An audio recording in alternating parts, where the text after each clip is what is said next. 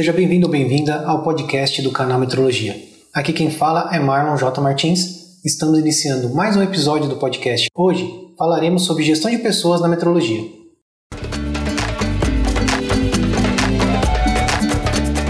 Canal Metrologia, seu podcast na medida certa.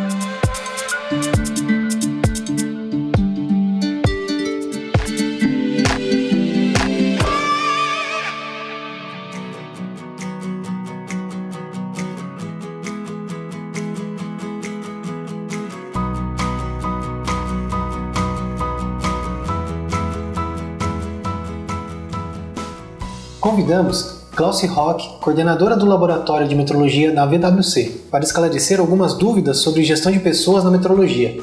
Glauci é graduada em gestão de pessoas, trabalha com metrologia desde 2007, onde formou-se na área através de cursos específicos. Desenvolve treinamentos em metrologia, gestão de pessoas e gestão da qualidade. Recentemente, formou-se em Leader Coach. Glauci, obrigado por ter aceitado o nosso convite e participar do podcast.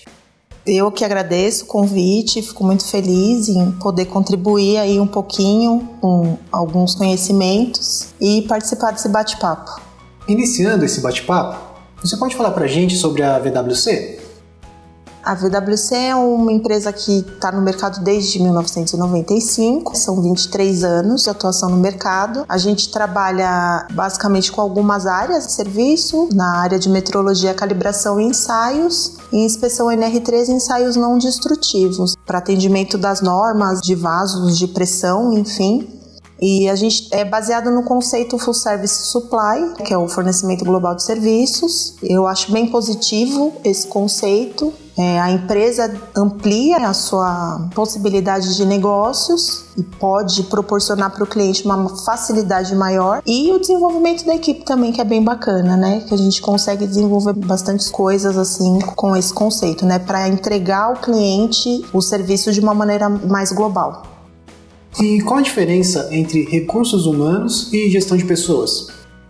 Basicamente, recursos humanos é uma atividade mais departamental, né? Vamos dizer. Em algumas empresas, inclusive, eles colocam recursos humanos como departamento central da empresa, justamente para captação e alocação das pessoas com maior eficácia, com mais eficiência. Então, empresas que adotam essa metodologia têm um acerto muito maior com relação a pessoas. Então, o recursos humanos ele é responsável por captar, né, o, o, o, pessoal competente de acordo com a demanda que, que chega, né, a demanda da empresa. Então, a empresa tem uma demanda e o recursos humanos capta esse pessoal, aloca no local específico adequado para aquele determinado perfil traça plano de carreira, critérios de promoção, né, para reter também esse pessoal que é competente, que é destinado a determinadas áreas. E a gestão de pessoas, ela, eu vejo ela mais como comportamental. Então, independente da área que o, o gestor atue,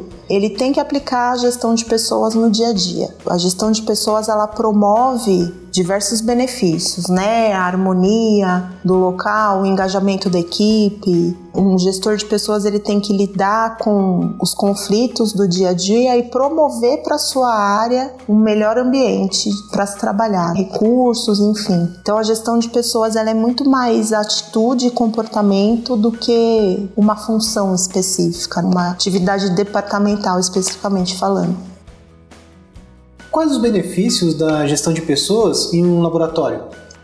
Bom, basicamente, é, como o maior benefício eu acho que é o aproveitamento do capital humano. Então, quando você consegue identificar nos seus colaboradores as habilidades de maior sucesso por parte da pessoa, você consegue destinar as atividades com maior facilidade e executar as atividades em menor tempo. E aí você ganha tempo para conseguir trabalhar essas outras habilidades do seu colaborador, ou seja, você identificou nele uma habilidade e você destinou ele para fazer algo específico, que você vai ter uma eficiência e uma eficácia muito maior com aquele colaborador com é, as tarefas sendo cumpridas em menor tempo, você consegue trabalhar outras habilidades desse mesmo colaborador. Então, eu acho que o aproveitamento do capital humano é o maior benefício. Quando você, você disse das pessoas que já estão no laboratório.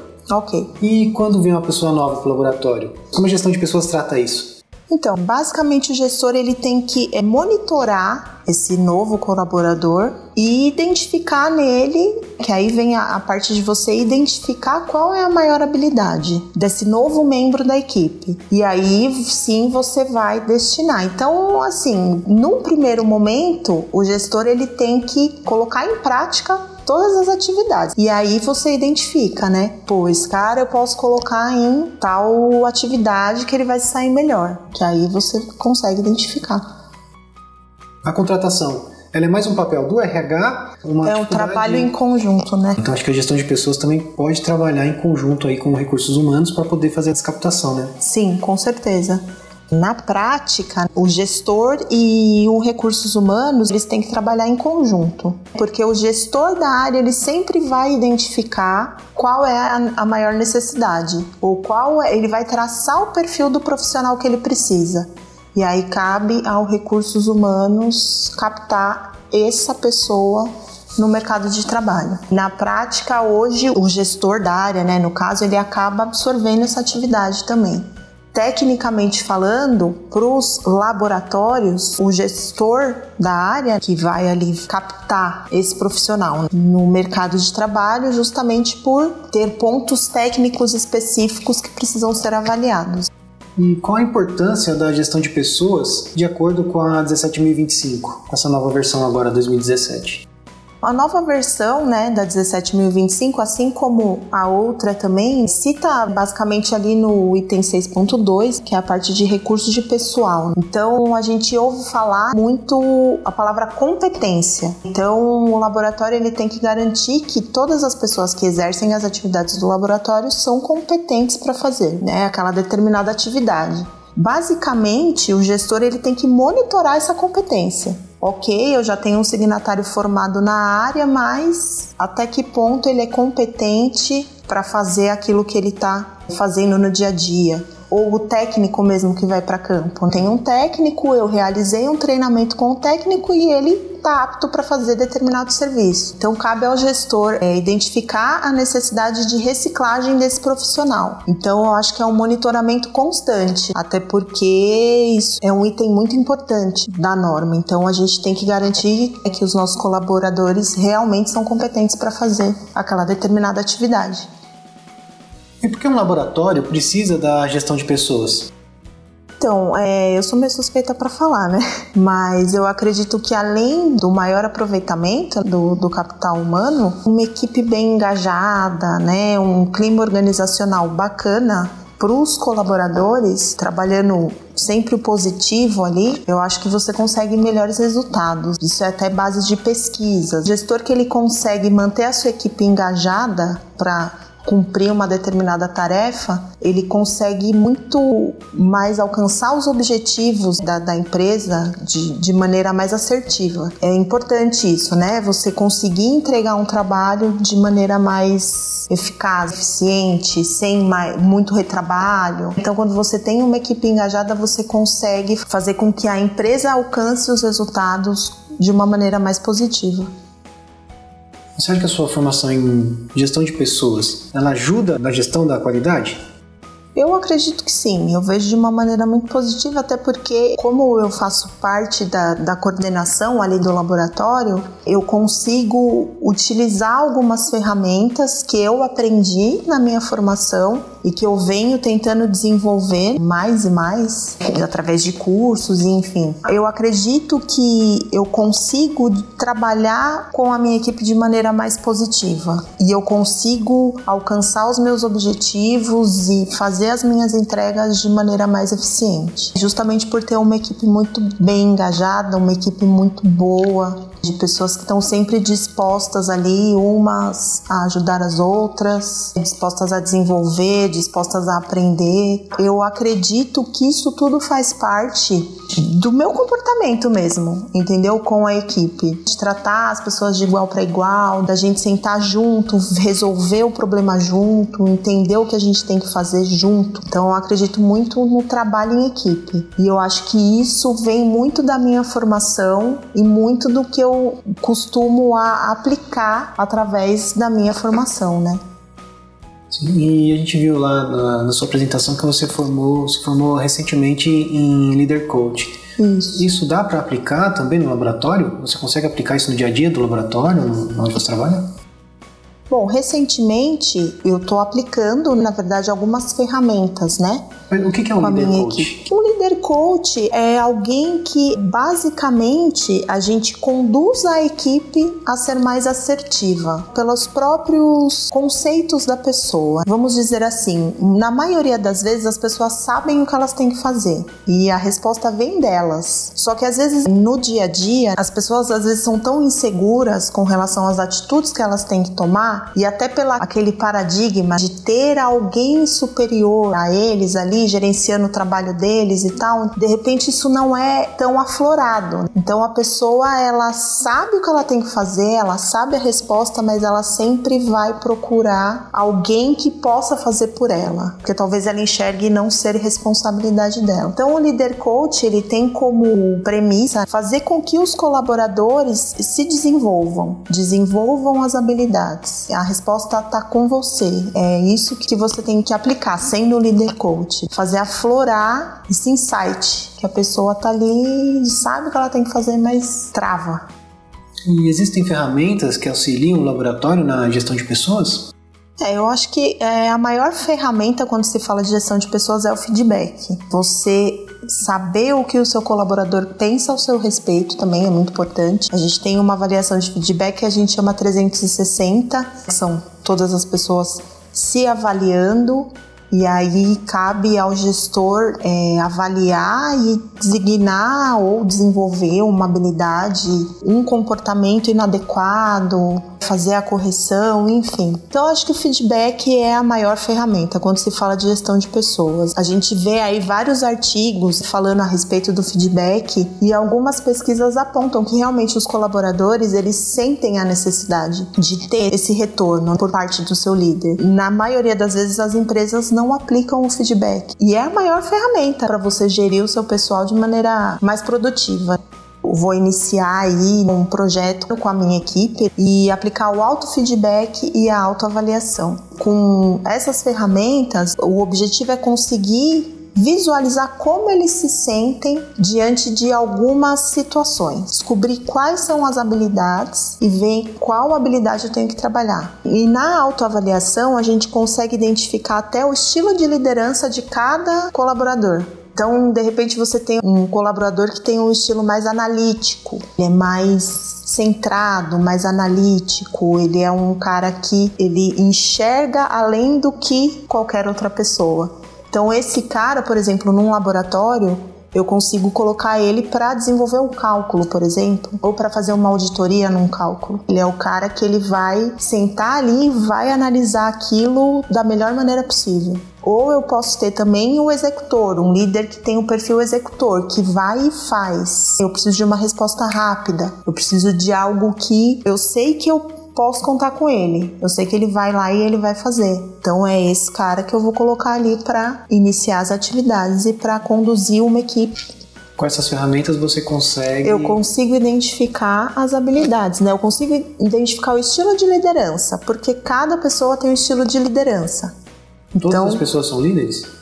Todas as pessoas são líderes. Então, é, é o que eu tô te falando, cada pessoa tem um estilo diferente. É, eu tenho o analista, eu tenho o executor, eu tenho o líder que é comunicativo. Esse cara num laboratório, por exemplo, eu posso colocar para fazer contato com o meu cliente, falar a respeito de prazo de entrega, critério de aceitação, esse tipo de coisa. Ou tem também o estável, é o político, é o cara que vai falar entre os departamentos. Ele nunca vai tomar responsabilidade para si, mas ele é ótimo para tratar assuntos departamentais, por exemplo, que envolve outros departamentos. Você identificando o estilo de liderança de cada pessoa, você consegue direcionar aquele esforço para aquela atividade e aí você consegue ter um melhor resultado. Você consegue puxar essa, essa competência no feedback ou você tem que ter uma ferramenta para conseguir desenvolver isso? Então, ou a gente tem que ser líder coaching para conseguir buscar essa. É, o, o líder coaching ele abre realmente várias possibilidades, né? Então, assim, você aprende muita coisa. A ferramenta de autoavaliação, por exemplo, é uma ferramenta que você aprende fazendo curso. E assim, não é que só gestor de pessoas ou só pessoas de humanas podem fazer esse curso. Eu acho que o líder coach ele é recomendado para qualquer pessoa, qualquer gestor independente da área, um cara que está à frente de um departamento comercial, que está à frente de um departamento técnico, é muito bacana, porque você consegue absorver muita coisa, assim, de ferramentas mesmo, como a da autoavaliação e do feedback, né? Que aí você aprende a dar o feedback correto. Feedback é você trocar com o seu colaborador os aspectos positivos e negativos que ocorreram num determinado prazo que você vai poder dar esse feedback. Não se trata de lavar roupa suja, né? Não, é uma conversa mesmo, né? E é algo que, assim, é muito positivo porque o próprio colaborador acaba identificando os pontos de melhoria, o que ele precisa melhorar. E ele acaba te indicando o que você precisa melhorar também. Porque nem sempre o líder tá 100% certo. Na grande maioria das vezes a gente tem que é, mudar muitas coisas. É, eu recebi vários feedbacks de colaboradores que trabalharam comigo, alguns muito positivos, outros nem tanto. Então, esses que não foram positivos, para mim foi essencial, porque foi aonde eu busquei melhoria. Foi onde eu falei: não, aqui eu tô errando, eu preciso aprender alguma coisa. Eu preciso desenvolver melhor. O feedback é isso, é conversa, é entendimento, né? Você tem várias outras ferramentas também para gestão de pessoas, mas bato a tecla no feedback porque eu acho que envolve todas as outras. Você tem a pesquisa de clima organizacional, mas de repente ali numa conversa com o seu colaborador você vai saber como ele está se sentindo e você vai saber o que você tem que fazer para melhorar aquilo, aquele sentimento. Se ele tá desmotivado ou se ele tá motivado, mas ele quer fazer outra coisa. E no feedback, então, você também tem que saber ouvir. Ouvir, você... exatamente. O feedback não é um comunicado, vai ser uma troca. É um... Exatamente. O feedback é uma troca, tanto do, do, do colaborador como do líder. Sim, exatamente. Eu acho que é uma conversa de vocês identificarem, né? É uma relação é como eu falo pro, pro pessoal da minha equipe, eu fico mais com vocês do que com a minha família. A gente tem que se entender bem, a gente tem que ter esse engajamento, a gente tem que saber como um tá, o outro tá. E eu acho de extrema importância essa conversa, essa troca, né? Nossa convidada de hoje foi Glauci Rock, coordenadora do Laboratório de Metrologia na VWC. Glauci, fica aqui o espaço para você deixar seu recado e fazer as suas considerações finais. Bom, é, primeiramente eu queria agradecer muito a minha equipe. São pessoas que realmente eu quero levar para minha vida. Então, queria agradecer muito a minha equipe, ao meu diretor que permitiu eu vir até aqui, contribuir aí um pouquinho, né, com os meus conhecimentos. Então, meu contato está no LinkedIn, Glauci Rock. É isso aí. Só agradecer você também pelo convite. Obrigada. Este foi mais um episódio do podcast Canal Metrologia. Para mais conteúdo de metrologia, acesse canalmetrologia.com.br. Além do podcast, postamos artigos e vídeos. Contribua para manter o canal Metrologia no ar. É só se cadastrar no padrim.com.br e deixar uma contribuição mensal. Temos recompensas exclusivas para os apoiadores. Se quiser mais informações de como apoiar e quais as recompensas, eu vou deixar o link aqui nas notas deste episódio. Existem outras formas de contribuir com o canal. Apresente o canal para aquele seu amigo meteorologista. Inscreva-se no nosso canal no YouTube ou deixe sua avaliação para este podcast na iTunes. Toda contribuição, seja ela paga ou não, é muito bem-vinda. Fale com a gente através do e-mail contato@canalmetrologia e também pelas redes sociais. É só procurar por Canal Metrologia. Obrigado pela companhia e até o próximo episódio.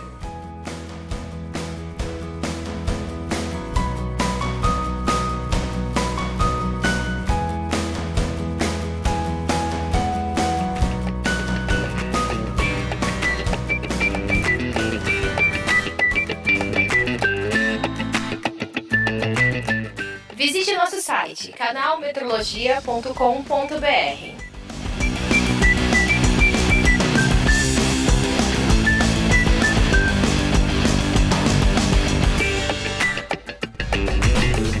Atenção ouvinte de podcast. Temos um recado muito importante para você. A ABPOD, Associação Brasileira de Podcasters, em parceria inédita com a Rádio CBN, está realizando entre os dias 1 de julho e 15 de agosto de 2018 a quarta edição da Pod Pesquisa na edição deste ano, além de atualizar o perfil do público brasileiro de podcasts, a Pod Pesquisa vai levantar também o perfil dos produtores de podcast e dos ouvintes de rádio que ainda não conhecem podcast. Não se esqueça que o sucesso da pesquisa depende da participação do maior número possível de pessoas. Então, espalhe a notícia para todo mundo que você conhece e siga também o arroba Podpesquisa 2018 no Twitter. Acesse agora podpesquisa.com.br, preencha o questionário e participe dessa importante ação para um crescimento ainda maior do podcast no Brasil.